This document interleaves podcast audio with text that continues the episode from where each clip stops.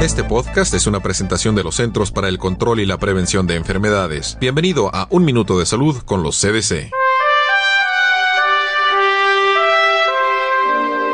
¿Se ha preguntado qué es lo que sus niños escuchan en la radio aparte de los últimos éxitos de Justin Timberlake y Evanescence? Según los CDC, también están expuestos a publicidad de bebidas alcohólicas. Pese a que la edad legal para beber en Estados Unidos es 21 años, los CDC encontraron que cerca de la mitad de los anuncios sobre bebidas alcohólicas en la radio se transmiten en horarios en los que escuchan muchos jóvenes menores de edad. De hecho, una tercera parte de los anuncios de alcohol que escuchan los niños se transmiten en violación a los estándares de la industria. ¿Hay alguna razón para estar preocupado? Seguro que sí. De acuerdo con estudios científicos, el aumento a la exposición de publicidad sobre el alcohol está asociado a un incremento en el número de menores de edad que beben. El consumo excesivo de alcohol puede causar problemas en la salud y es responsable de la muerte de 4.500 jóvenes cada año. Si usted tiene hijos, la próxima vez que les pida que bajen el volumen de su estéreo, sería buena idea hablarles sobre los peligros que enfrentan los jóvenes en relación con el consumo del alcohol.